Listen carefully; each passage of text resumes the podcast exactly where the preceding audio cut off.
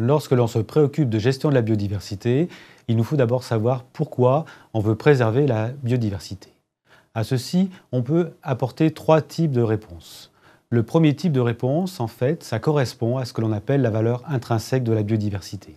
C'est-à-dire que nous accordons une valeur, une importance en soi à cette biodiversité. Elle participe à l'histoire évolutive dont nous faisons partie depuis plus de 2 milliards d'années. Et donc cette raison, ces raisons vont au-delà de notre empathie pour les autres espèces.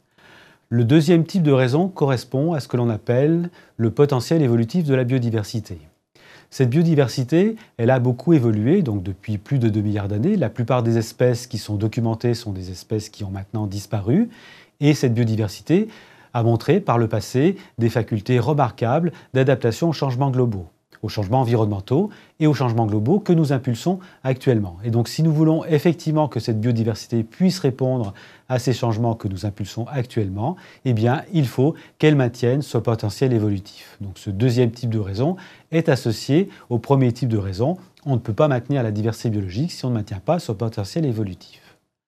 Enfin, le troisième type de raison correspond aux fonctionnalités des écosystèmes. Ces fonctionnalités des écosystèmes, elles sont tout à fait indispensables aux sociétés humaines. Les espèces que nous domestiquons, que nous exploitons, les écosystèmes que nous utilisons, eh bien, doivent fonctionner et donc ce bon fonctionnement dépend du maintien de la biodiversité. Alors, lorsque nous avons identifié les raisons pour lesquelles nous voulons préserver la biodiversité, il s'agit maintenant de savoir à quel type de compartiment nous nous intéressons. Et donc, dans ces compartiments de la biodiversité qu'il s'agit de préserver, on peut distinguer trois types de compartiments. Le premier type de compartiment, ça correspond à ce que l'on peut appeler grosso modo les espèces menacées. C'est le compartiment qui est le mieux connu en ce qui concerne la biodiversité. Un certain nombre d'espèces, si nous n'agissons pas rapidement, eh bien, disparaîtront très rapidement, et le tigre en est un exemple éloquent. Alors, pour vis-à-vis -vis de ces espèces menacées, il s'agit de développer ce qui s'appelle l'écologie de la conservation et de la restauration dont une des mesures phares est la création d'espaces protégés, espaces protégés qui peuvent représenter entre 10 et 20% de la planète, qui sont des espaces où l'on va mettre en place des mesures spécifiques de préservation de la biodiversité qui passeront par le contrôle d'un certain nombre d'activités humaines. Nous reviendrons sur ce type d'activité. Euh, tout en considérant qu'actuellement, le réseau d'espaces protégés reste encore dramatiquement insuffisant. On considère qu'on a à peu près 20% des espèces menacées qui sont représentées de manière adéquate par le réseau d'espaces protégés. Alors, au-delà des espèces menacées, un autre compartiment très important de la biodiversité, c'est ce que l'on appelle la biodiversité ordinaire. La biodiversité ordinaire, c'est celle qui nous entoure. Nous reviendrons plus précisément sur sa définition et les enjeux qui sont autour de cette biodiversité ordinaire. Précisons simplement, dans cette présentation générale, que cette biodiversité ordinaire, c'est celle qui est présente dans quelques 80% des écosystèmes, qui sont les écosystèmes qui sont ni des espaces protégés ou des espaces remarquables où se trouve une biodiversité remarquable, ni les villes ou les villages ou les espaces où les hommes sont présents de manière intense ça concerne une grande partie des campagnes, les forêts, les océans. Et dans ce compartiment de la biodiversité, il y a des choses essentielles. L'avenir de la biodiversité, de son potentiel évolutif, de ses fonctionnalités sont tout à fait importants. Un troisième compartiment que nous ne développerons pas durant cette semaine de cours concerne les espèces domestiquées et les espèces exploitées. Ces espèces, évidemment, sont tout à fait indispensables et c'est le cadre de la gestion des pêches, de l'agronomie, des forêts, des forêts, en tout cas en ce qui concerne les espèces qui sont effectivement exploitées de manière intensive.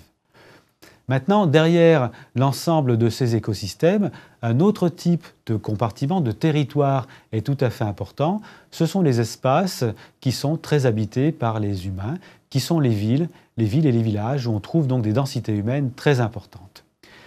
Ces espaces où la biodiversité est présente de manière plutôt marginale, même si de plus en plus on essaye en fait de ce qu'on appelle verdir les villes, c'est-à-dire qu'on s'aperçoit que finalement la biodiversité est importante dans ces, dans ces villes, elle participe à la qualité de la vie. Ces écosystèmes, ces villes, en fait, ont une autre importance. C'est que la consommation des humains, les politiques publiques qui se font dans le domaine de la biodiversité, eh bien, dépendent essentiellement des urbains. De plus en plus, on se dirige vers une majorité d'humains qui seront présents dans les villes. On sera bientôt à 80% d'humains qui sont dans ces villes. Et ces humains, ces citadins, à travers leur consommation, leur consommation en protéines animales, en divers produits issus de l'agriculture, issus de l'agro-industrie, eh bien, vont déterminer la pression qui pèse sur les écosystèmes, sur la biodiversité ordinaire et sur les espaces protégés. Donc, derrière le mode de vie finalement de ces humains dans la ville, la manière dont ils conçoivent leur relation avec la biodiversité, eh bien, va se déterminer en fait un enjeu très important pour le devenir de la biodiversité.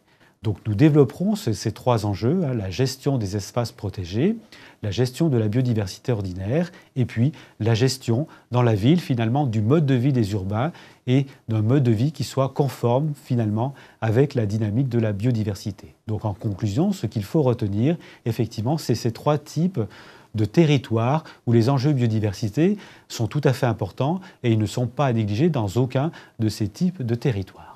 Et évidemment, donc selon les socio-écosystèmes auxquels on va s'intéresser, selon qu'on est dans une région tropicale avec une faible densité humaine, ou bien lorsqu'on est présent dans une grande métropole, dans un pays du Nord, ou alors lorsqu'on est présent dans un paysage d'agriculture intensive, eh on comprend que les enjeux biodiversité ne vont pas forcément être les mêmes, mais que dans ces trois types d'écosystèmes, eh il y aura des enjeux biodiversité tout à fait importants.